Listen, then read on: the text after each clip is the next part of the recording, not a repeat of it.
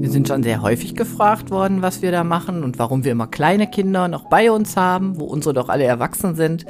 Und wir haben dann den Leuten erklärt, dass wir Bereitschaftspflege machen und äh, Kinder, die gerade in Notsituationen sind, aufnehmen und für eine gewisse Zeit betreuen und begleiten werden.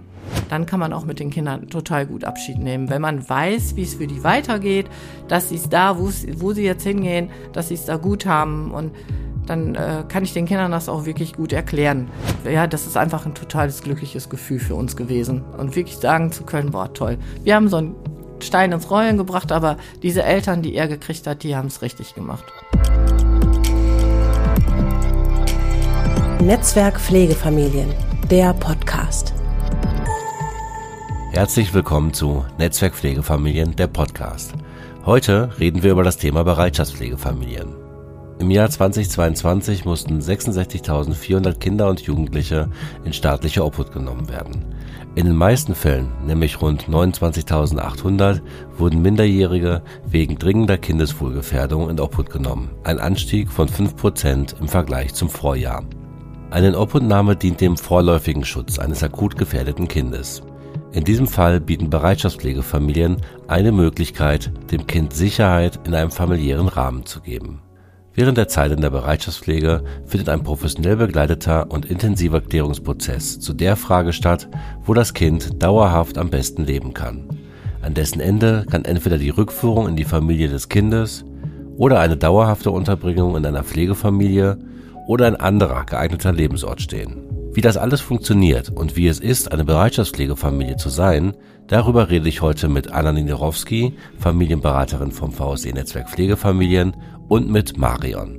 Marion ist seit vielen Jahren Bereitschaftspflegemutter und hat somit schon vielen Kindern ein Zuhause auf Zeit gegeben. Ich wünsche euch viel Spaß mit dem Interview. Ja, hallo Marion. Es freut mich sehr, dass du heute hier bist und mit uns über dein Leben als Bereitschaftspflegemutter reden willst. Magst du ein paar Worte über dich sagen? Ja, hallo erstmal. Ich bin Marion. Mein Mann und ich machen seit 2018 Bereitschaftspflege und ich habe vorher zehn Jahre Tagesmutter gemacht, habe Erzieherin gelernt und wir haben selber vier erwachsene Kinder. Und mit denen haben wir das abgesprochen damals, ob wir das machen sollen oder nicht. Und sind zu der Entscheidung gekommen, alle zusammen, dass das doch was Wunderschönes sein kann. Und so sind wir damit gestartet ja. und haben seitdem einige Kinder durchs Leben geführt. Ich weiß nicht mehr genau, wie viele, muss ich ehrlich gestehen. Was war denn so, du sagtest, du hast es mit deinen Kindern auch besprochen, mit deinem Mann, was war denn so der, der Grund, äh, dass du sagtest, Bereitschaftspflege, das könnte ich mir vorstellen? Da muss ich jetzt sagen, wir sind angesprochen worden von einer Freundin von unserer Tochter, die am Jugendamt arbeitet und die hat uns damals gefragt, ob wir nicht Lust hätten, Bereitschaftspflege zu machen.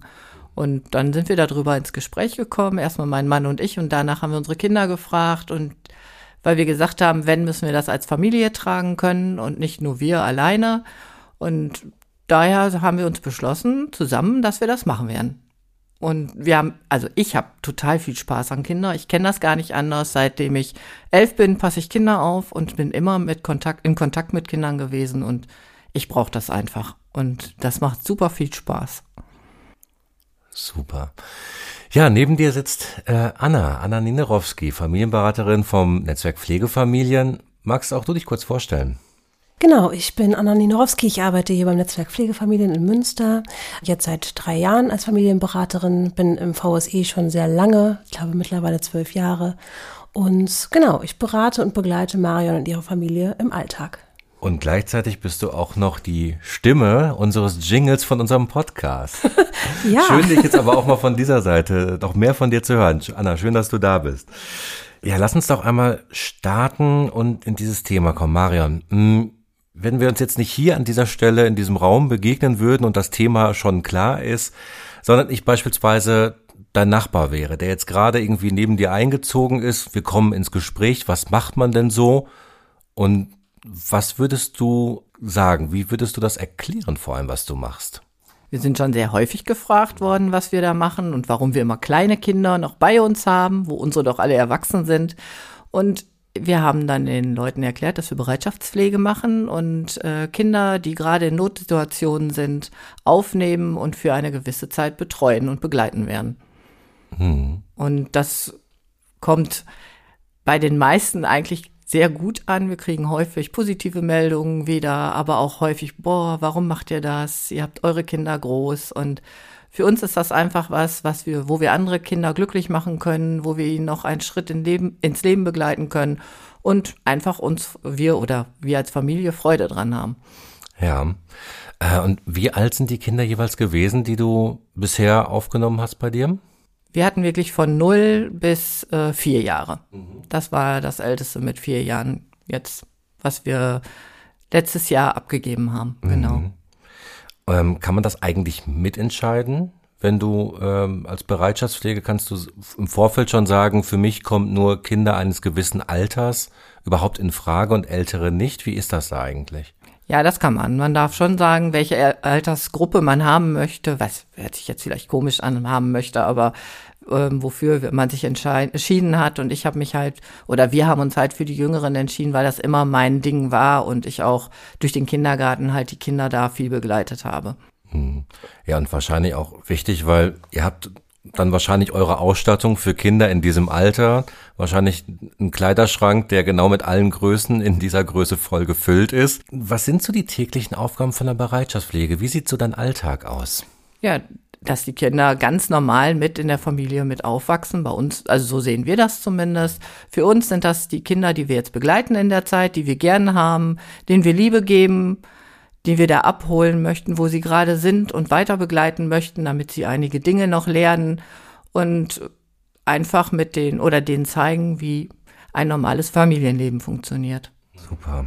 Ähm, Anna, ja, du bist, hast es ja gerade schon gesagt, die Familienberaterin von Marion. Wie häufig steht ihr eigentlich in Kontakt? Ähm, ja, schon sehr regelmäßig, möchte ich sagen. Das ähm, liegt natürlich auch immer so ein bisschen daran, wie sind gerade die Umgangskontakte. Für gewöhnlich haben wir in der Bereitschaftspflege ja, so einmal die Woche oder alle 14 Tage einen Umgangskontakt. Und abgesehen davon bin ich aber auch alle vier Wochen in der Regel zum Hausbesuch da, dass wir uns zusammensetzen, austauschen und dazwischen telefonieren wir auch mal oder schicken mal irgendwie kurze Infos. Ähm, ich bekomme auch ganz gerne von Marion mal irgendwie zwischendurch ein paar äh, nette Fotos. Jetzt gerade gab es was zum Thema Karneval im Clownskostüm. Und dann ist das einfach so, und wir halten uns gegenseitig dann auf dem Laufenden. Und wenn es was gibt, ne, also wenn es irgendwie Fragen gibt, wenn was auf der Seele brennt, dann äh, rufst du auch in der Regel zeitnah an und wir sprechen. Mhm. Wie ist das eigentlich bei der, bei der Vorbereitung, die ja Bereitschaftspflegefamilien auch genauso durchlaufen wie, äh, als wenn man sich zur Dauerpflege meldet. Aber gibt es in der Vorbereitung Unterschiede? Also ich persönlich ähm, habe vor allem Dauerpflegevorbereitungen gemacht und Erfahrungen gesammelt. Was ja schon ein Unterschied ist, ist das Thema von der ja von der Aufenthaltsdauer, sag ich mal. Es macht natürlich einen Unterschied, ob ich äh, ein Dauerpflegekind aufnehme in meine Familie oder ob es eben zeitlich begrenzt ist. Und ich glaube, das macht schon auch einen großen Teil aus, sich ähm, nochmal darüber zu unterhalten wie ist das eigentlich mit dem Thema Bindung? Wie können wir das denn eigentlich als Familie auch hinbekommen mit dem Wissen, das Kind ist in einer Situation bei uns, die erstens noch nicht geklärt ist, also es ist auch gar nicht so einfach auszuhalten.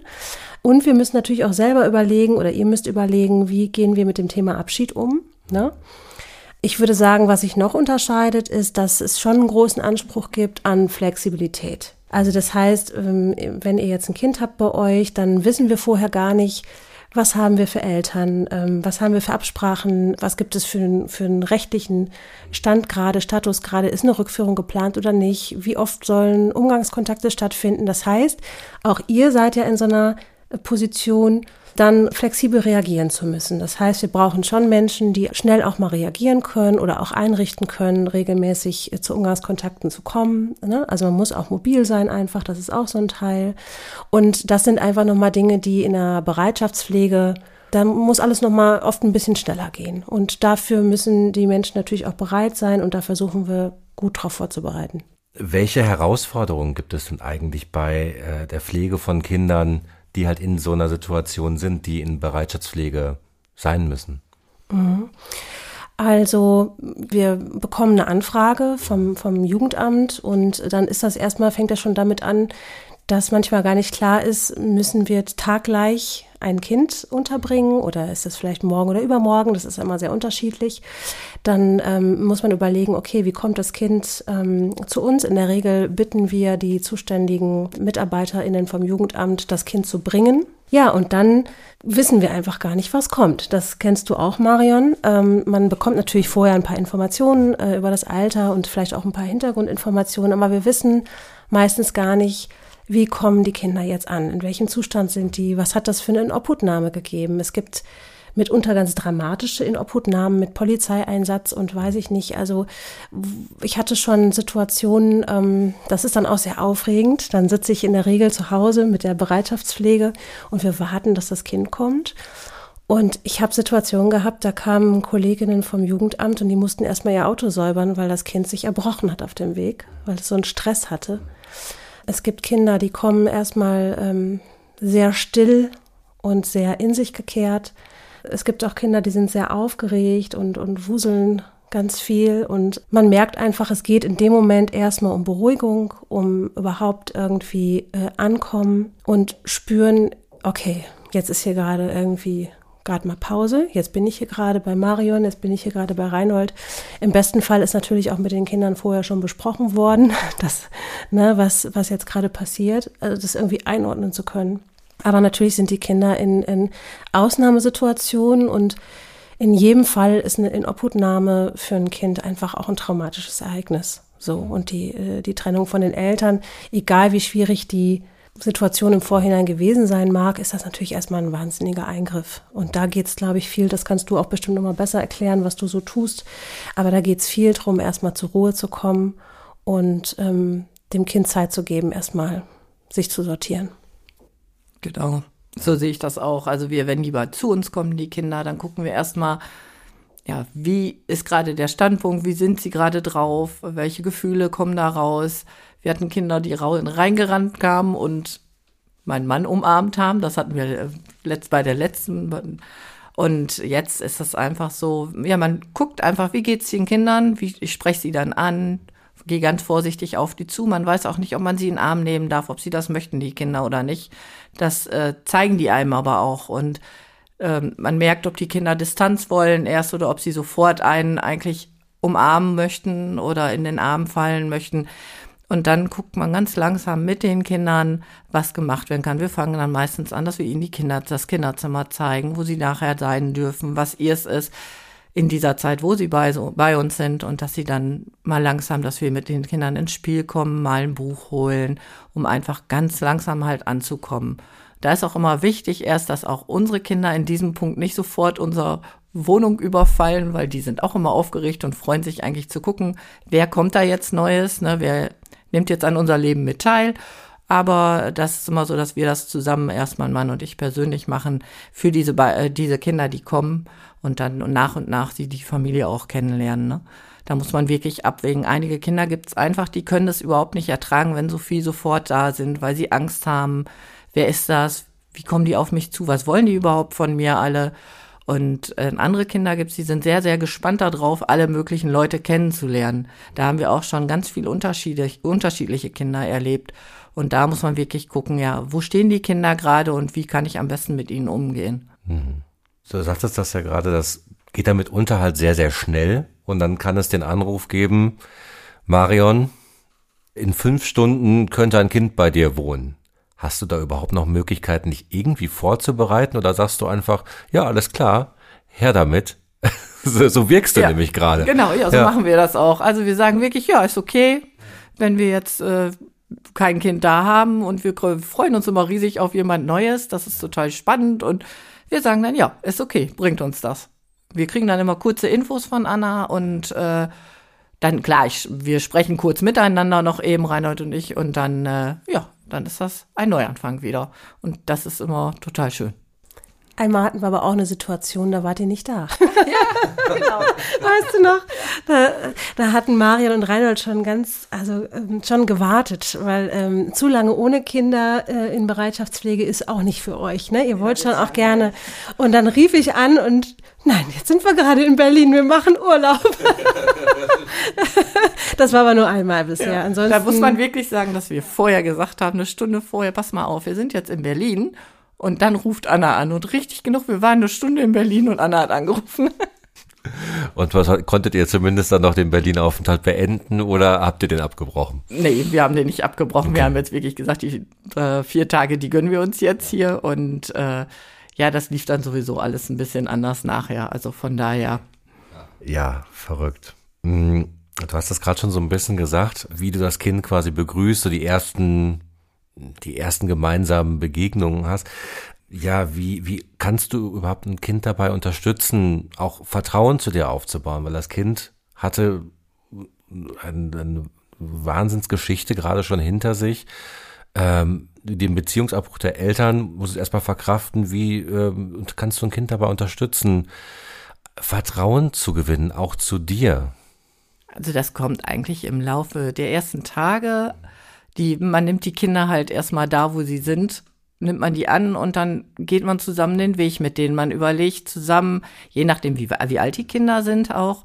Es gibt ja welche, die schon so ein bisschen auch ihre Gefühle dann ausdrücken können. Es gibt Kinder, kleine Kinder, die nur weinen und einfach ihnen das Gefühl der Geborgenheit erstmal zu geben. Das ist ganz, ganz wichtig für die und die Ängste zu nehmen und man kann auch ihnen immer wieder sagen, also wir, du bist jetzt bei uns, hier passiert dir gar nichts. Wir wollen nur mit dir zusammen hier leben. Wir möchten dir, dich unterstützen. Wir möchten schöne Sachen mit dir machen. Wir können zusammen spielen. Wir können Bücher lesen. Aber du bist hier erstmal und dir geht's hier bei uns gut. Und das ist ganz wichtig, den Kindern immer wieder zu vermitteln, dass sie keine Angst haben müssen bei uns und eigentlich funktioniert das wirklich recht schnell und recht gut. Also wir haben da sehr positive Erfahrungen gemacht mit den Kindern und die vertrauen einem eigentlich relativ schnell. Und das ist eigentlich die Sache für uns, was das viel, viel leichter macht. Ne? Also man muss da gar nicht ewig für gebrauchen. Also bislang hatten wir wirklich noch kein Kind, wo ich jetzt wirklich sagen muss, boah, da habe ich jetzt Tage für gebraucht, bis ich zu dem durchgedrungen bin. Nö, das gibt's eigentlich, das gab's bei uns bislang noch nicht und das ist eigentlich ganz schön die vertrauen einem wirklich sehr, sehr schnell, weil die einfach froh sind, wenn sie jetzt erfahren dürfen, dass da keine Gefahr für irgendwen besteht. Und das ist ganz wichtig für die Kinder. Mhm. Jetzt hast du nun mal, also vor allem jüngere Kinder, einige, die halt wahrscheinlich auch noch gar nicht wirklich reden können, aber hattest du schon mal die Frage gestellt bekommen von einem Kind, warum lebe ich eigentlich bei dir? Ja, die Frage, die ist schon gekommen. Also die Frage, die kommt auch wohl öfter mal, auch im, kann auch immer wiederholt werden von den Kindern. Warum bin ich bei dir und warum bin ich nicht bei Mama oder bei Papa? Und den Kindern dann, dann sagen wir den Kindern halt, ja, im Moment sind Mama und Papa leider, entweder sind sie krank oder sie sind einfach in der Lage, gerade nicht in der Lage, mit dir zusammen klarzukommen. Da sind so viele Sachen passiert, die du erlebt hast. Und es ist vielleicht gut, dass du jetzt erstmal zur Ruhe kommst und Mama und Papa auch ein bisschen. Und der Kontakt bleibt ja bei den meisten Kindern noch zu den Eltern, aber dann können wir auch sagen, aber wir treffen die noch und wir sehen uns regelmäßig und langsam gucken wir, wie es dann bei dir weitergehen wird.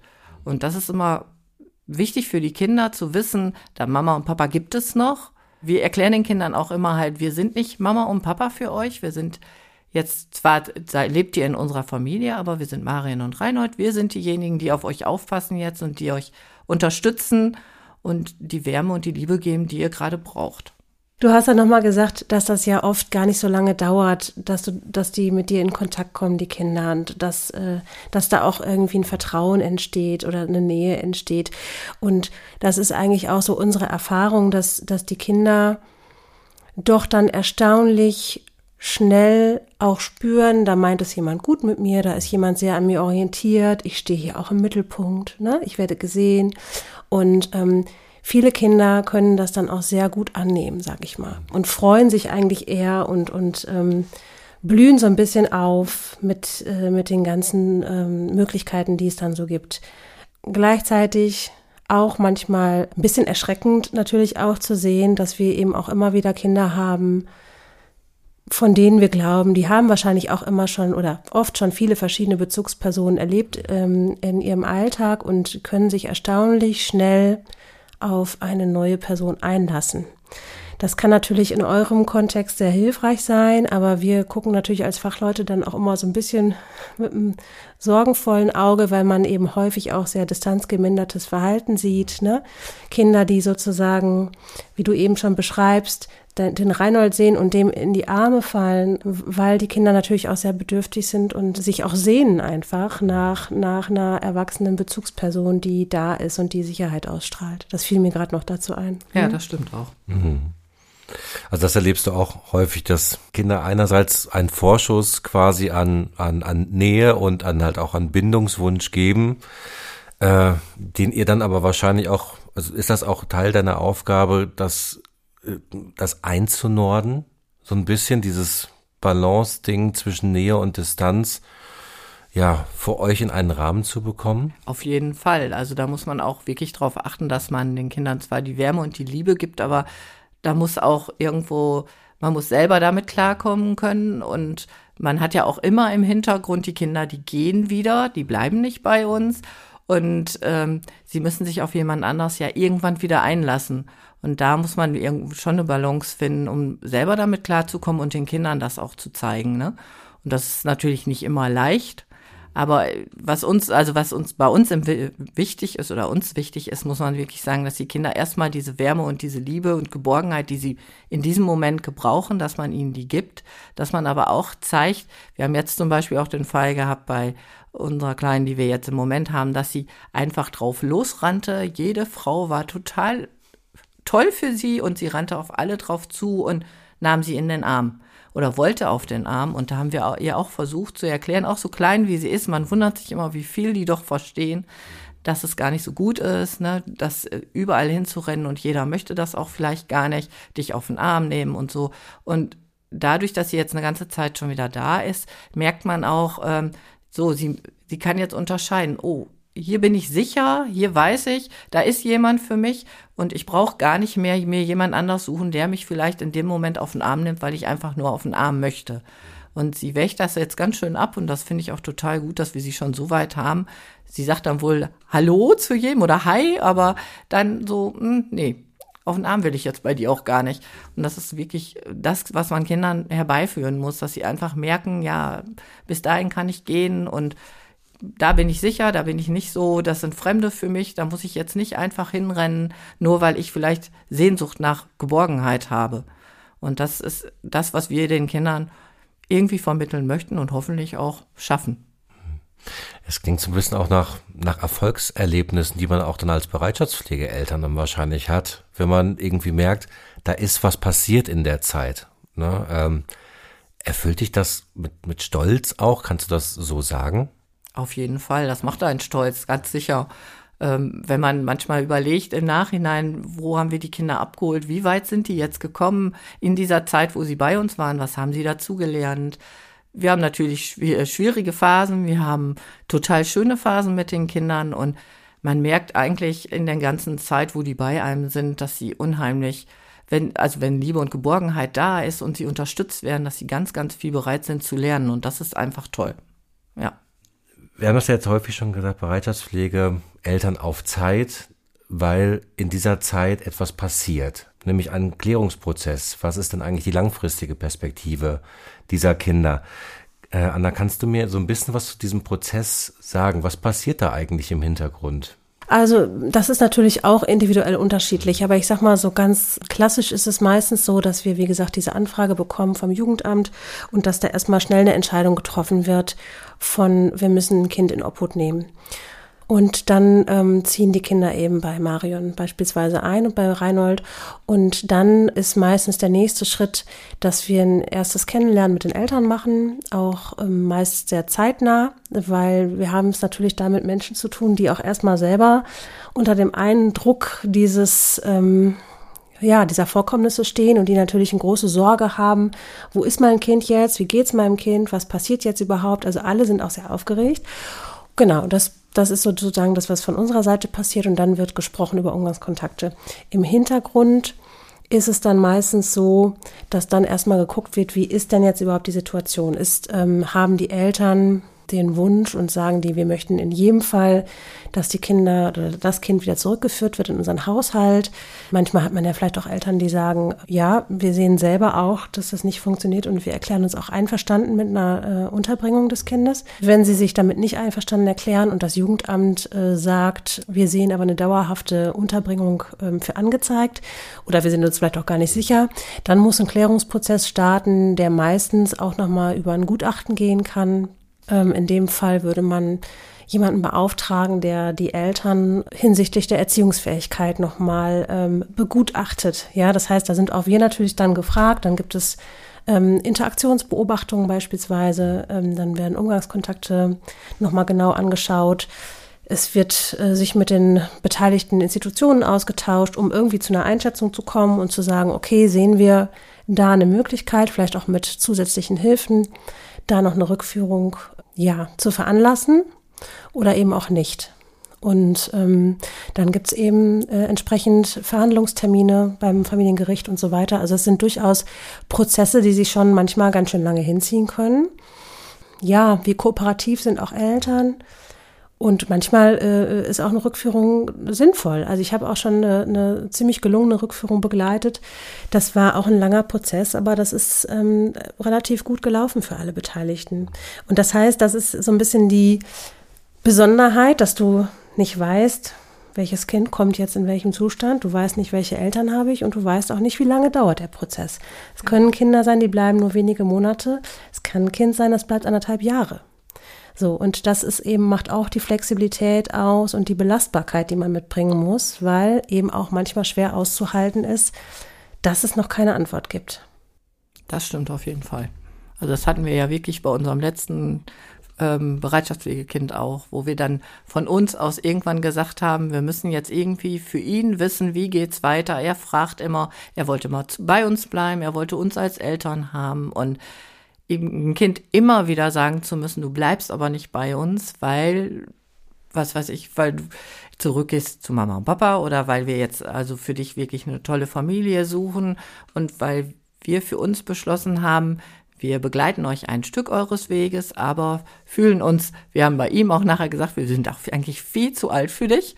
Und stimmt, du bist ja auch schon Oma, hat er mir dann immer gesagt, oder du bist schon Opa. Ja, so konnten wir es ihm super gut erklären. Aber trotzdem tat es uns nachher weh, immer wieder sagen zu müssen und immer wieder in seine Wunde reinhauen zu müssen, zu sagen, so, oh, das äh, geht nicht, du bleibst nicht bei uns. Und er hat wirklich ein bisschen gelitten darunter, dass da kein Schluss war und er auch kein, oder wir ihm keine Antwort geben konnten, wie es wirklich weitergeht. Und deswegen haben wir gesagt, war, also haben wir auch mit Anna viel darüber gesprochen, dass wir dann gesagt haben, dass es echt Zeit wird, für ihn eine Lösung zu finden. Zu diesem Thema Übergänge wollte ich gleich kommen. Ich wollte erst noch einmal äh, dieses Thema Besuchskontakte nochmal ansprechen. Du hast es ja eben schon gesagt, äh, bei Bereitschaftspflegefamilien ist es häufig so, dass es sehr eng getaktete Besuchskontakte gibt. Was ist das Ziel davon? Ja, also zum einen ist es natürlich so, dass solange auch noch nicht klar ist, wie die Perspektive aussieht, ähm, ist natürlich zum einen wichtig ist, dass der Kontakt zwischen Eltern und Kindern bestehen bleiben kann und auch die Bindung, sag ich mal, nicht, dass es da nicht einfach einen Abbruch gibt, so, weil es gibt ja irgendwie eine, eine, eine Form der Bindung. Und zum anderen dienen natürlich die Umgangskontakte uns äh, auch dazu, Informationen zu bekommen darüber, wie läuft die Interaktion ab zwischen Eltern und Kind, wo sind Stärken, wo sind vielleicht auch äh, schwierige Situationen. Also wir begleiten das natürlich sehr engmaschig, wir bereiten das immer sehr gut vor und nach und wir gucken wirklich äh, bis ins Kleinste. Das kommt manchmal Eltern ein bisschen seltsam auch vor. Also ähm, da brauchst schon auch ein bisschen Vorgespräche, weil ähm, wenn ich immer selbstverständlich mit meinem Kind gelebt und, äh, und auch mit dem Kind umgegangen bin, dann finde ich es erstmal befremdlich wahrscheinlich, wenn dann so eine Frau vom VSI und die Jugendamtsmitarbeiter und alle äh, so ein bisschen besprechen wollen, wann kommen sie denn und wer geht denn zuerst und wer geht zuletzt und wie können die, äh, also es ist wirklich so ein bisschen so äh, wie so ein kleines Theaterstück, was so ein bisschen ähm, ähm, durchstrukturiert wird, einfach um den Kindern möglichst viel Sicherheit zu geben. Genau, und wir bekommen natürlich viele Informationen darüber, ähm, wie reagieren auch die Kinder auf ihre Eltern, wie gut können die Eltern auch ähm, auf die Kinder eingehen. Manchmal hat man auch natürlich Eltern, die sind äh, erstmal so in ihrer eigenen Trauer, dass die vielleicht gar nicht mitbekommen, dass es vielleicht gerade zu viel Emotion fürs Kind ist oder dass, dass sie das auch damit äh, ein Stück weit äh, überfordern. Dafür sind wir dann auch da, alle Beteiligten gut zu begleiten. Aber wir müssen eben auch sehr genau dokumentieren fürs Jugendamt, ähm, was passiert in den Besuchskontakten oder Umgangskontakten. Das wird unter Umständen eben auch dann benötigt, wenn es um solche gerichtlichen Verfahren geht. Auch fragen uns die Gutachter natürlich auch nach einer fachlichen Einschätzung, möchten auch gerne äh, auch nochmal Dokumentation vielleicht einsehen von den Umgangskontakten. Ähm, und ja, es gibt von bis. Also wir haben hier manchmal um Umgangskontakte, die ziemlich ähm, entspannt mit der Zeit laufen. Wir haben aber manchmal hier auch herausfordernde Situationen mit Eltern, die eben durchaus auch mal bedrohlich auftreten oder wo man wirklich immer gut gucken muss, dass man das Kind entsprechend auch schützt und nicht immer sind dann Umgangskontakte auch äh, im Sinne des Kindeswohls. Ähm, dann muss man im Einzelfall auch nochmal gucken.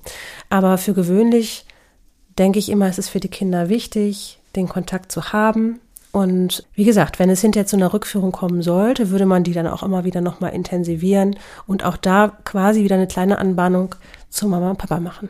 Hm. Ja, du hast jetzt viel aus dieser fachlichen Perspektive gesagt. Wie erlebst du Besuchskontakte, Marion? Wie ist das für dich? Wir bereiten die Kinder darauf vor, wenn wir ähm, die, wenn Mama oder Papa oder beide auch wiedersehen und ähm, sagen den Kindern halt auch, dass wir oder dass ich prinzipiell, ich mache das dann halt immer mit den Kindern, dass ich dabei bin, dass ihnen nichts passiert in dieser Zeit. Wenn was wäre, wäre ich immer für sie da. Und wir fahren dann gemeinsam dahin und ja, sind beide erwartungsvoll. Die Kinder sind total aufgeregt häufig, gerade also zumindest ältere, wenn man es denen schon erklären kann. Bei den kleineren ist das natürlich schwieriger.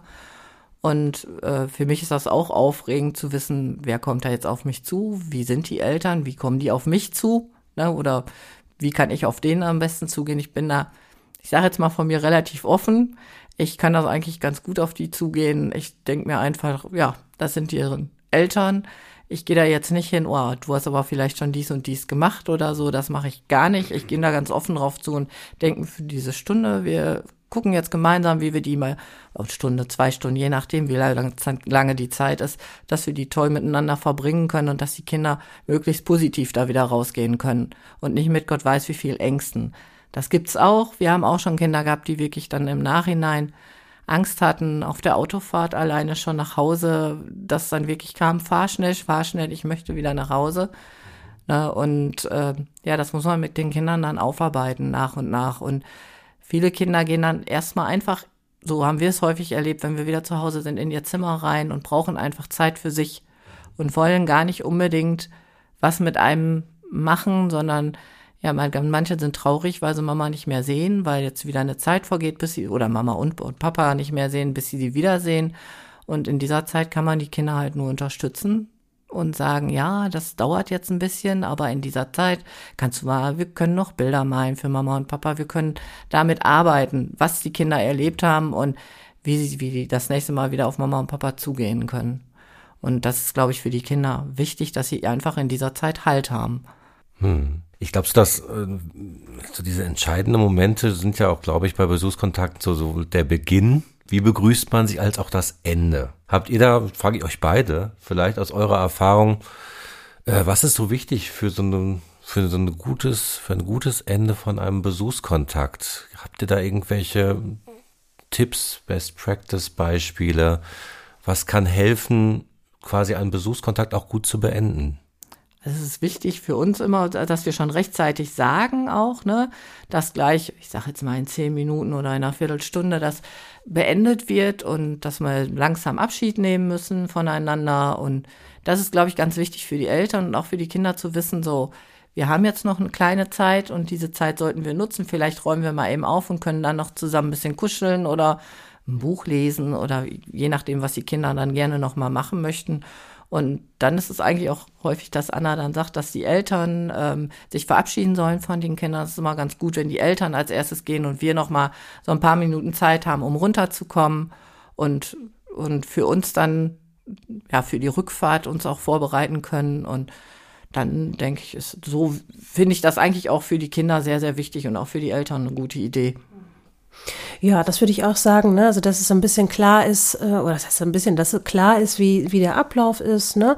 Äh, für Kinder ist natürlich immer schön, wenn das irgendwie, ja, vielleicht auch so ein Ritual gibt. Das ist aber auch individuell ein bisschen unterschiedlich. Genau. Es gibt auch Kinder, da kann man immer sagen, auch und bevor wir den Besuchskontakt beenden, machen wir jetzt immer das oder so, oder, ne? Oder es gibt eine bestimmte Art, äh, vielleicht sich zu verabschieden. Wie gesagt, wir haben es meistens so gemacht, dass ich die Eltern dann begleite nach draußen und ihr dann vielleicht sagt, ach, und wir können jetzt hier noch das und das tun. Ähm, aber sowas wird immer vorher abgesprochen und ich glaube, wichtig ist, dass es, dass es kalkulierbar ist und dass die Kinder eine Idee davon haben, so läuft das ab. Also, dass es da irgendwie was Verlässliches einfach auch gibt. Und das ist tatsächlich oft für die Eltern, wie du gerade schon sagst, auch eine sehr herausfordernde Situation. Ich finde das schon ähm, ja, ich ziehe da meinen Hut davor, weil äh, wir besprechen das natürlich vor, aber oftmals sind das eben, sind das nun mal genau diese emotionalen Situationen, wo dann auch die Tränen kommen. Und dann sehe ich es immer auch so als meine Aufgabe, die Eltern auch dabei zu unterstützen, jetzt auch das nicht zu lange zu machen, also zu lange hinzuziehen, sondern das besprechen wir alles vorher und was, was brauchen die Kinder von den Eltern für Botschaften oder auch wie, wie trete ich da auch auf? Ne? Natürlich kann man seine Emotionen nicht komplett unterdrücken, das erwartet niemand, aber ist schon nicht so günstig, wenn da der totale emotionale Ausbruch von Mama und Papa kommt, weil dann kann sich das Kind natürlich noch schlechter irgendwie verabschieden. Ne? würde ich mal so sagen. Auf jeden Fall, das ist genau so.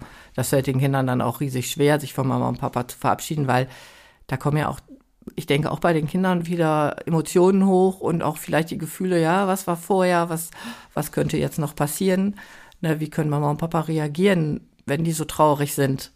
Ne, und das ist echt für die Kinder noch auch auf der Rückfahrt manchmal noch, dass sie das begleitet, dass dann Emotionen hochkommen oder dass sie dann traurig sind. Warum muss ich jetzt wieder fahren? Warum muss Mama und Papa fahren? Warum dürfen wir nicht mitkommen?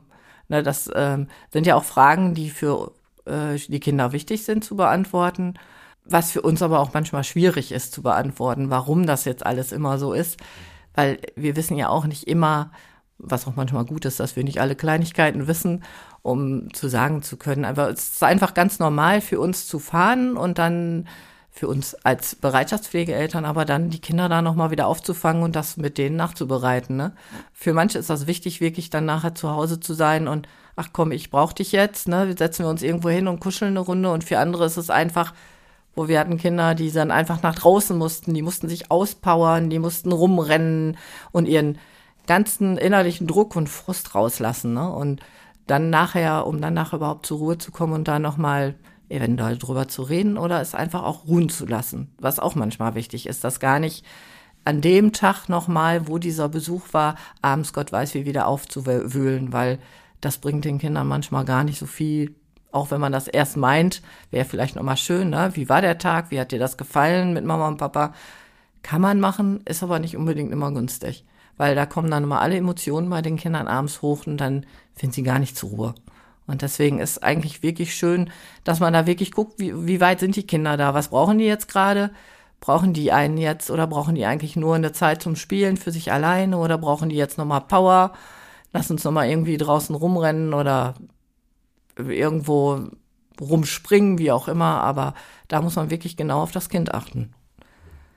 Bei all den mh, hm, Sachen, die du jetzt erzählt hast, bei Besuchskontakten und was man so von den Familien hört, was man, was man selber mitbekommt bei den Kindern, was wohl vielleicht in der Zeit passiert ist, diese ganzen schweren Schicksalsschläge, nenne ich es jetzt einfach mal, von den, äh, von dieser Familie, die man so mitbekommt, die werden ja wahrscheinlich auch bei dir nicht, äh, die werden ja auch bei dir was machen, wenn du diese Geschichten von den Kindern hörst.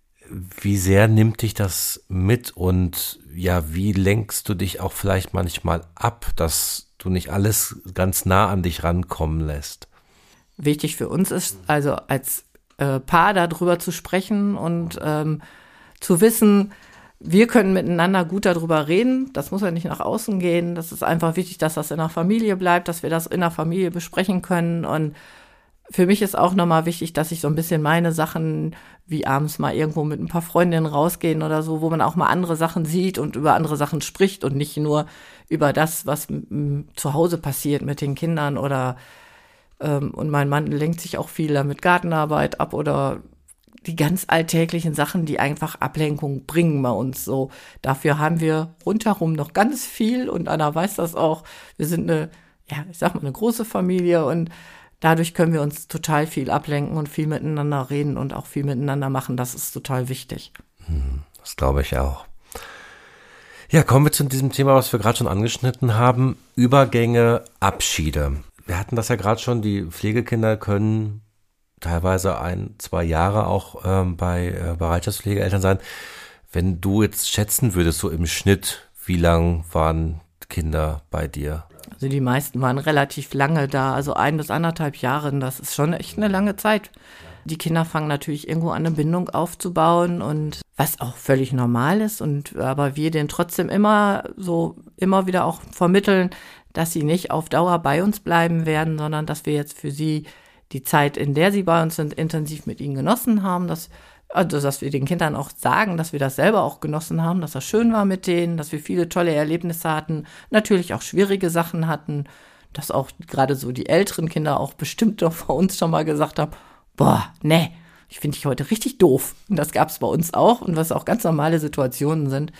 Aber äh, für uns war von, also da muss man sich ganz im Anfang, bevor man Bereitschaftspflege machen möchte, darüber klar sein, die Kinder bleiben halt nur eine gewisse Zeit und wir nehmen Abschied voneinander. Wir, ähm, und das ist, glaube ich, das Schwierigste, was, was man vorher wissen sollte.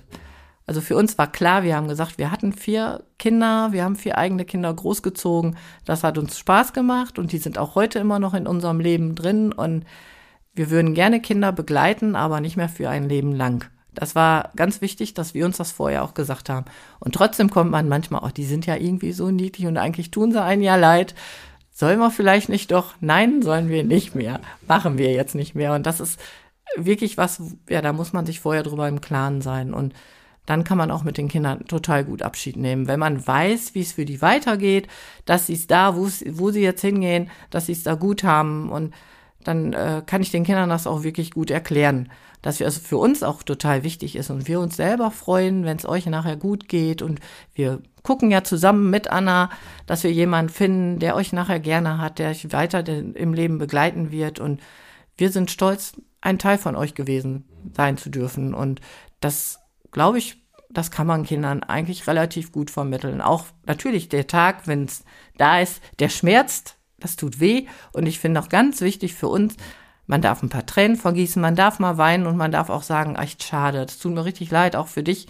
Das hat Spaß gemacht, wir haben dich total gerne, aber wir freuen uns jetzt auch für dich, dass es weitergeht und du ähm, endlich ein Zuhause gefunden hast. Hm. Ne? Ja, du hast es gerade gesagt, ein, zwei Jahre, das ist für uns schon eine lange Zeit. Für die Kinder ist es ja teilweise über das halbe Leben. So, von daher, die kennen ja dann vor allem euch. Ja. So, von dem ganzen alltäglichen Miteinander. Daher ist ja wahrscheinlich der Abschied für sie, ja klar, das ist eine ganz äh, ein, ein entscheidender Moment.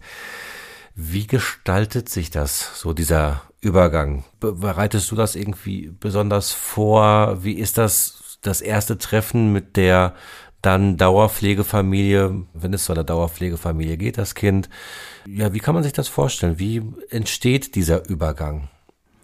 ja, das wird ja mit den Kindern vorbereitet, mit, gerade auch mit Anna. Also Anna ist diejenige eigentlich, die es den Kindern dann sagt, wenn jemand gefunden worden ist, der ähm, ja für die Kinder da sein möchte, die eine verpassende Familie gefunden worden ist. Das ist eigentlich das, der erste Teil, auch den Anna und ich zusammen eigentlich den Kindern dann überbringen oder und dann auch, ähm, ja, dann wird geguckt, wie können wir das am besten zusammen hinkriegen, ne? Dass wir wie oft können wir uns treffen? Wie ist der erste, wie kann man das, diese, diesen ersten Tag gestalten mit dem Kind, wo er die neue Familie kennenlernt? Und das sind einfach Sachen, die müssen abgesprochen werden. Und ich finde, da muss man je nach Kind drauf achten, wie es man, wie man das am besten macht. Genau, da ist natürlich das Alter auch entscheidend. Ne? Wir beide äh, erinnern uns jetzt, glaube glaub ich, gerade an den gleichen Jungen. Ähm, der war schon vier. Ne? Ähm, das war natürlich nochmal ein anderes, ein anderer Prozess als bei einem Säugling oder so, ne? logischerweise. Und der äh, kleine Mann hat uns schon auch herausgefordert. Ne? Also er hat ja zum einen, wollte er gerne bei euch bleiben. Genau. Und zum anderen hat er auch immer schon unheimlich viel auch so wahnsinnig kluge Fragen gestellt und hat uns auch das ein oder andere Mal sehr überrascht. Also ich bin ja immer ein- und ausgegangen bei euch und ähm, es gab einen Vormund in dem Fall, der dann irgendwann auch seine Rolle erklärt hat und gesagt hat, wir suchen für dich nach einer Familie. Und dann irgendwann habe ich mich zum Termin eingeladen und dann sagte der Kleine, Anna will mir doch nur sagen, dass sie eine Familie für mich gefunden hat. Und da waren wir irgendwie ganz baff der hat es schon so gespürt, dass da jetzt was passiert. Da war ich richtig überrascht. Und es stimmte. Ja, das stimmte. es stimmte. Äh, wobei das in dem Fall keine Familie war, sondern eine ganz wunderbare familienanaloge Betreuung. Aber das hat, hat dann aber ganz wunderbar funktioniert. Wir hatten vorher Sorge, weil der so einen großen Wunsch ge ähm, geäußert hat zu bleiben.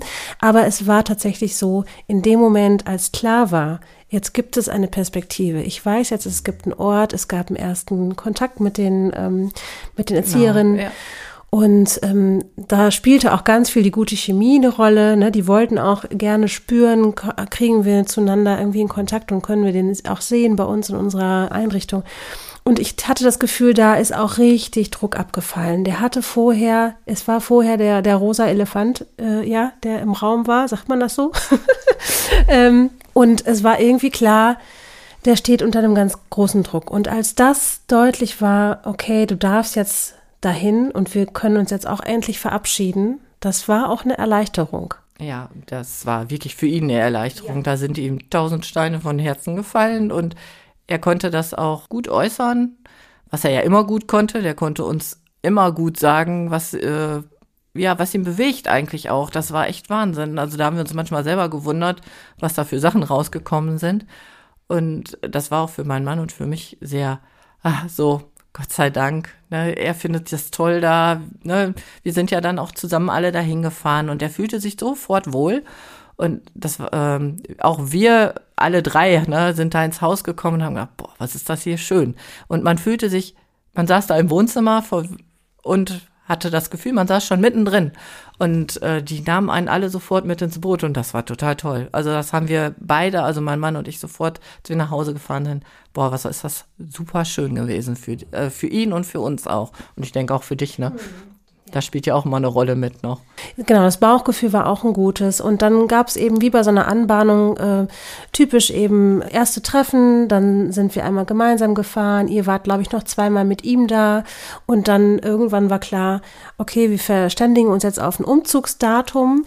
Und dann habt ihr ja auch tatsächlich noch die Zeit schön genutzt, dass er sich auch verabschieden durfte. Weil ich sag mal, das sind natürlich auch bei den Übergängen die Themen der Kinder, die meistens eben sich nicht verabschieden können in dem Sinne, sondern es sind abrupte Eingriffe, sag ich mal, in dieses Leben und in den Alltag. Und ähm, in die Beziehungen.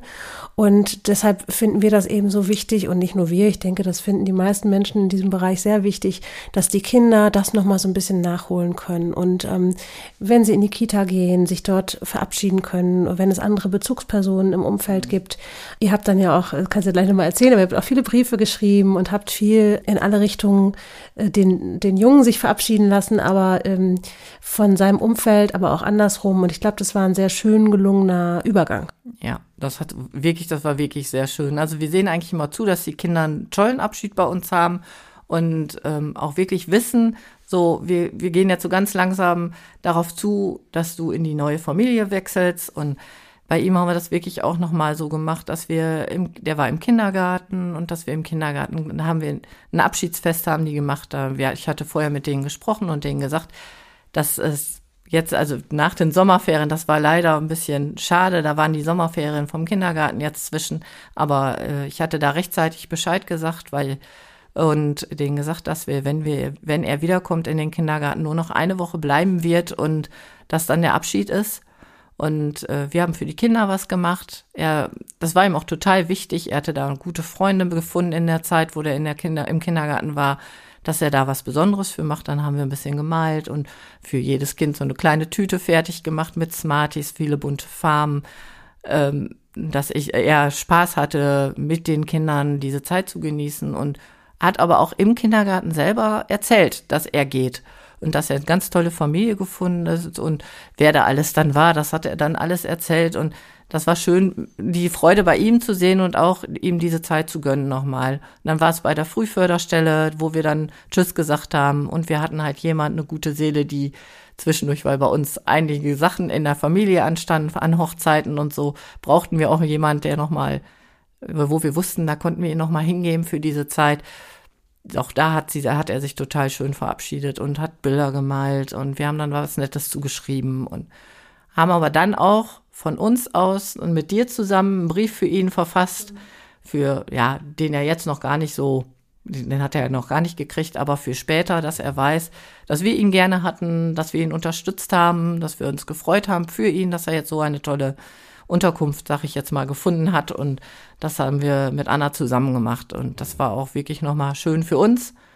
Und ja, und dann kam der Tag, an dem wir Abschied genommen haben. Und das hat er uns wirklich sehr, sehr leicht gemacht. Also da die Erfahrung haben wir schon ganz oft gemacht, dass die Kinder das nachher hinnehmen und eigentlich einem selber leicht machen, auch wenn sie wissen, dass es auch uns schwerfällt. Wir haben, ach ja, von der Familie, von unserer Familie haben wir abends vorher oder ähm, ein Abschied, so ein kleines Abschiedsfest für ihn gemacht. Ne? Da sind unsere Kinder alle da gewesen und haben sich von ihm verabschiedet. Aber da merkte man ihm, er wurde auch traurig. Er ist in sein Zimmer zwischendurch gegangen und wollte eigentlich nur, dass ich kam. Er wollte noch die Zeit genießen zum Kuscheln und dann durfte auch Reinhold nachher kommen zum Kuscheln. Aber ähm, als sie ihn dann Tschüss gesagt haben, da merkte man da wirklich, dass ja, er wusste, oh, jetzt ist es soweit und ich muss jetzt allen Tschüss sagen. Und trotzdem hat er es geschafft. Er hat es gemacht und da war ich auch echt stolz auf ihn, also dass er das so super gemacht hat. Und das ist bei den Kindern, für die Kinder sehr wichtig, diese Zeit, dass wir uns die nochmal nehmen und intensiv sie darauf vorbereiten. Ja, und für uns auch, um diesen Abschied zu gestalten. Ich hatte gerade noch überlegt, du hattest gerade von dem, von dem Brief ja gesprochen, den ihr zusammengeschrieben habt. Ähm, wie ist das mit Fotos? Gibt ihr das auch an die äh, dann Dauerpflege, dass er sich dann noch erinnern kann? Oder gibt es irgendwelche anderen Sachen, die du mitgibst aus der Zeit, wo das Kind bei dir in der Bereitschaftspflege war? Ja, wir machen immer viele Fotos von den Kindern und machen zum Abschied ein Fotoalbum. Da, ähm, damit die später, wir waren jetzt Teil des Lebens für ihn und dass er sich auch, wenn er möchte, das ist jetzt zum Beispiel da auch, die haben das Fotoalbum schon und die haben halt, halt auch gesagt, sagte, wenn er das sehen möchte, dann darf er das sehen. Wenn er vielleicht gerade trauert oder das zur Trauerbewältigung auch nochmal braucht, weil das ja für ihn auch ein Abschied war, dann zeigen sie ihm das und da wägen die aber auch ganz schön ab. Das finde ich auch total gut. Ist das gerade sinnvoll oder nicht? Und ja, und dann die ganzen Sachen, was er bei uns gemalt, gebastelt hat, äh, das kriegt er auch von uns alles mit. Und äh, was er in der Zeit geschenkt bekommen hat, weil er vielleicht Kindergeburtstag war oder weil Weihnachten war. Die Sachen, dann äh, kriegen die mit. Wir machen, ich mache mal so eine kleine Schatzkiste, wo die Sachen reinkommen, was Kleines und die größeren Spielsachen nehmen sie natürlich alle wieder mit, was auch wichtig ist, denke ich. Ja, du hattest eben gesagt, natürlich, man weiß als Bereitschaftspflege äh, Eltern, das Kind wird irgendwann woanders hingehen. Das ist auf nur auf eine gewisse für eine gewisse Zeit bei uns und darauf sollte man sich am Anfang vorbereiten. Aber denn dennoch kann ich mir gut vorstellen, hast du ja selber gesagt, wenn der Tag dann näher kommt, fällt es einem doch schwerer. Für Menschen, die jetzt gerade in so einer Situation sind, sind es vielleicht zum ersten Mal Bereitschaftspflegeeltern und das Kind ist auch schon eine längere Zeit da und ja, die haben vielleicht Sorgen. Schaffe ich das überhaupt emotional gut, diesen Abschied zu bewältigen? Was würdest du mit denen auf den Weg geben? Also wir haben bestimmte Rituale für uns selber mittlerweile geschaffen. Also wenn wir ein Kind abgegeben haben, ist es für uns nachher wichtig, wir gehen dann irgendwo schön essen. Das ist mittlerweile Ritual. Wir können den Tag noch mal Revue passieren lassen und oder die Zeit mit dem Kind. Und ähm, klar, da kommen Tränen manchmal. Manchmal ist es auch einfach schön, noch mal über die Zeit zu reden, weil da auch viele witzige Sachen bei waren, die wir miteinander erlebt haben. Man kann auch mal nach Fotos gucken und das ist für uns ganz wichtig und ich glaube, das ist auch noch mal wichtig, um einen Abschluss zu finden. Und dann ist das, das kann ich aber wirklich persönlich nur von mir sagen, immer wichtig, ich gehe ins Kinderzimmer, ich fange an aufzuräumen und denke, hm, dann denkt man nochmal hier dran und daran und ähm, räumen bestimmte Sachen einfach weg, um sie vielleicht auch mal ein paar Tage nicht sehen zu müssen, weil es, weil es schmerzt aber ähm, um auch für einen Neuanfang klarzukommen. Und äh, wir wissen ja immer, nach einer ganzen gewissen Zeit, es kommt irgendwann wieder ein Kind, aber so zwei, drei oder mal eine Woche alleine zu sein, ist natürlich dann auch mal ganz wichtig und auch ganz schön. Oder man fährt zusammen in ein paar Tage weg, wenn die das spontan können. Bei uns geht das so spontan nicht, weil wir halt noch Schwiegervater zu Hause haben. Aber das sind Sachen, ja, wo, wie wir damit umgehen und sowas, denke ich einfach, ist gut mit auf den Weg zu gehen. Man muss die Sache Revue passieren lassen und das ist ganz wichtig. Ich würde gerne noch ganz kurz ergänzen. Ich finde das super, was du da gerade erzählst. Und was wir zum Beispiel auch machen, ist, dass wir auch so eine Auswertung nochmal zusammen genau. machen nach so einem Prozess, ne? dass wir uns auch nochmal zusammen hinsetzen und auch nochmal sprechen, ja, wie, wie ist die Zeit gewesen? Äh, was hat super funktioniert? Wo könnten wir vielleicht auch in der Zusammenarbeit nochmal lernen, dazulernen voneinander? Gab es irgendwas, wo es hakelig war oder was war besonders schön? Dass wir auch nochmal so eine, so eine Auswertung gemeinsam machen tatsächlich und äh, wir uns dadurch ja auch ein bisschen einstimmen auf den, auf den nächsten Prozess, der so startet. Genau. Ne? Hm. Mhm. Genau, das war für uns oder ist für einen selber auch nochmal wichtig zu wissen, da ist jemand, da kann ich auch, wenn ich wirklich mit Sachen nicht klarkomme, auch nochmal hingehen und wir können das Ganze nochmal besprechen. Wie kann ich vielleicht da besser mit umgehen oder so. Und dass wir halt zusammen den Abschluss gemacht haben, und nur zusammen machen und zu wissen, ja, wir setzen uns nochmal zusammen und gucken nochmal, was war gut, was war, kann ja auch mal sein, dass Anna irgendwas bei uns nicht gefiel. Ist Gott sei Dank nicht vorgekommen bislang, aber passieren kann das und ja, dass wir das zusammen weiter begleiten und neu anfangen können. Genau. Hast du eigentlich noch Kontakt zu ehemaligen Kindern, die bei dir gelebt haben?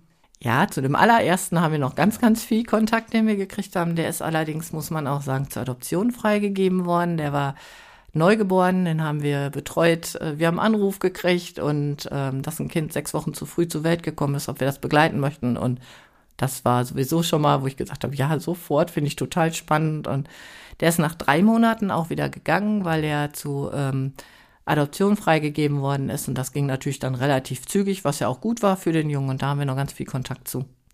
Da muss man sagen, die Mutter von dem, die neue Mutter, sag ich jetzt mal von, oder die Adoptionsmutter, ist mit unserer Tochter mittlerweile gut befreundet. Und dadurch sehen wir es natürlich noch recht viel. Und zu den anderen, da hören wir manchmal nochmal, da kriegen wir nochmal hier ab und zu ein Bild von. Das wird aber auch mit der Zeit weniger, was auch in Ordnung ist. Das ist, äh, für uns gut und für die Kinder, denke ich, denen geht's gut und das ist eigentlich schön zu wissen. Bei unserem letzten Kind, ja, da haben wir jetzt, äh, was wir abgegeben haben, da haben wir noch Kontakt zu. Das wollten die aber auch gerne von da, dass er nochmal weiß, ähm, wir sind noch da, da ist nicht wieder der komplette Abbruch sofort, wie er das eigentlich ja mehrmals schon mitgemacht hat, denn war das halt selber sehr, sehr wichtig und das ist dann immer ganz witzig, wenn er mal anrufen möchte, darf er anrufen. Und äh, das ist schön zu sehen, wie gut es ihm da geht. Und aber auch zu wissen, dass er auch ein bisschen getrauert hat zwischendurch, dass er das jetzt ausspricht, dass er uns vermisst hat und so. Das finde ich auch gut für ihn, dass er darüber reden kann. Und das sind so Sachen, die wir dann jetzt auch nochmal erfahren haben, was auch wirklich einem selber gut tut. Das glaube ich gerne. Wir kommen langsam zum Schluss. Wenn du jetzt so zurückdenkst an die Zeit, das sind jetzt schon einige Jahre, wo du Bereitschaftspflegemutter bist. Was ist so insgesamt das Schönste an dieser Arbeit Bereitschaftspflege? Die Kinder sind das Schönste. Mit den Kindern arbeiten und zu wissen, ja, man hat sie ein Stück begleitet und die haben viel, viel gelernt und ähm, wir durften viel mit ihnen erleben. Das ist einfach für uns beide wirklich das Schönste. Haben wir eine Pause, die vielleicht länger als vier Wochen geht, dann kommt bei uns beiden so dieses, ach, eigentlich ist das zu Hause viel zu ruhig und viel zu leise. Das ist gar nicht so unsers und wir brauchen hier wieder Leben drin und die erfüllen unser Leben und man kann total viel von den Kindern geschenkt bekommen. Und das ist, glaube ich, das Wichtige daran. Wir werden häufig angesprochen, warum macht ihr das überhaupt? Ihr seid echt verrückt, aber ich glaube, das muss man, das, das muss man einfach fürs Herz haben. Entweder möchte man das machen und kann das machen oder man kann das nicht und äh, uns liegt da total viel dran, Kindern eine schöne Zeit zu schenken. Du hast gerade schon so, so viele schöne Geschichten erzählt. Hast du noch eine ja, besondere Geschichte oder Erfahrung, die dir jetzt so im Gedächtnis geblieben sind, die du gerne noch erzählen würdest? Ja, wir hatten mal einen Jungen, ähm, der auch wirklich viel schreckliche Dinge erlebt hat und äh, der zu uns gekommen ist, der vorher war ja auch schon in einer anderen Bereitschaftspflege, die aufgehört hat und äh, da war halt schon mal der Abbruch wieder. Dann ist er zu uns gekommen und da waren alle so, boah, der muss nachher richtig viel gefördert werden und mal gucken, wie weit er überhaupt kommt in seinem Leben. Und da haben wir halt lange noch auch wirklich über WhatsApp und über Bilder Kontakt nachher hingehabt. Und wir haben einfach gesehen, als wir diese Eltern gesehen haben, die der gekriegt hat, die haben sich so heiß und innig auf ein Kind gefreut. Und die waren so begeistert von diesem Jungen, dass wir immer gesagt haben, bei diesem Jungen konnte wirklich auch nichts Besseres passieren, als da reinzukommen. Und er brauchte nichts, außer der durch die ganze Liebe, die er erfahren hat, so viel gelernt. Und der ist, geht so seinen Weg. Mittlerweile ist er natürlich auch schon eine Ecke älter und das ist einfach schön. Wir, Bilder sehen wir immer noch ab und zu von ihm. Zu sehen, mein Gott, was hat der sich gemacht und wie viel Freude ist in diesem Jungen reingekommen. Und da ist ein, ja, das ist einfach ein totales glückliches Gefühl für uns gewesen. Und wirklich sagen zu können, boah, toll. Wir haben so einen Stein ins Rollen gebracht, aber diese Eltern, die er gekriegt hat, die haben es richtig gemacht. Was hast du in der Zeit über dich gelernt? Über mich gelernt? Das ist jetzt eine schwierige Frage. Ich finde einfach immer, ähm, man braucht Geduld. Das habe ich nochmal so für mich gelernt. Man ähm, im Anfang ist es natürlich schwieriger. Wir mussten da ja auch ein bisschen reinwachsen. Ich, klar, ich habe immer mit Kindern gearbeitet, aber es ist dieses ist nochmal was ganz anderes, weil die halt 24 Stunden da sind, im, sieben Tage die Woche und man braucht jeden Tag neuen Mut, um da dran zu gehen, auch wenn man wirklich mal niederschmetternde Sachen hatte, wo auch natürlich kommen da auch bei uns Sachen mit in die Familie, die in die Familie mitgetragen werden, wo andere auch mit fertig werden müssen und diese ganzen Abschiede, die wir immer gemeinsam gemacht haben, die betrafen ja nicht nur Reinhold und mich, sondern auch unsere Kinder. Und das ist halt, wo wir jetzt mit der Zeit zusammen gelernt haben, wie man damit umgehen kann und wie man Sachen aufarbeiten kann. Und da sind wir auch wirklich stolz drauf, dass unsere Kinder und auch unsere Schwiegersöhne mittlerweile oder Freunde der Kinder das so mittragen. Das ist einfach total klasse. Also da sind wir wirklich stolz auf alle. Eine letzte Frage habe ich noch, die gilt euch beiden. Ähm, wir wollen ja mit diesem Podcast auch Werbung machen, dass man Pflegeeltern zu werden, ob Bereitschaftspflege, Dauerpflege als Profi, nicht Profi. Anna, ich fange mit dir an. Was sind für dich gute Gründe, Pflegefamilie zu werden? Oh wow, also ähm, gute Gründe. Ich meine, gut, die müssen natürlich bei jedem persönlich entstehen. Ich ähm, glaube, dass was, was du gerade gesagt hast, ich glaube, man bekommt eine Menge zurück, wenn man sehen kann, wie Kinder sich toll entwickeln, wie Kinder Vertrauen fassen, wie sie lernen. Ich glaube, man kriegt auch viel Bewegung im Alltag und viel Spaß und Humor äh, wird, glaube ich, also muss man mitbringen, aber wird auch, glaube ich, nochmal angefacht. Also ich glaube, Kinder bringen einfach viel Freude ins Leben. Und insofern ähm, ist das eine gute Idee, äh, mit einer guten Beratung, würde ich immer sagen. Man muss gut aufgestellt sein, weil das ist natürlich nicht nur Friede, Freude, Eierkuchen, es bringt auch äh, andere Dinge mit sich. Und darum denke ich, ist es immer eine gute Idee, sich vorher gut darauf vorzubereiten, sich das gut zu überlegen. Und man braucht, glaube ich, viele Leute um sich herum, die das mittragen. Und dann ist das eine super Idee.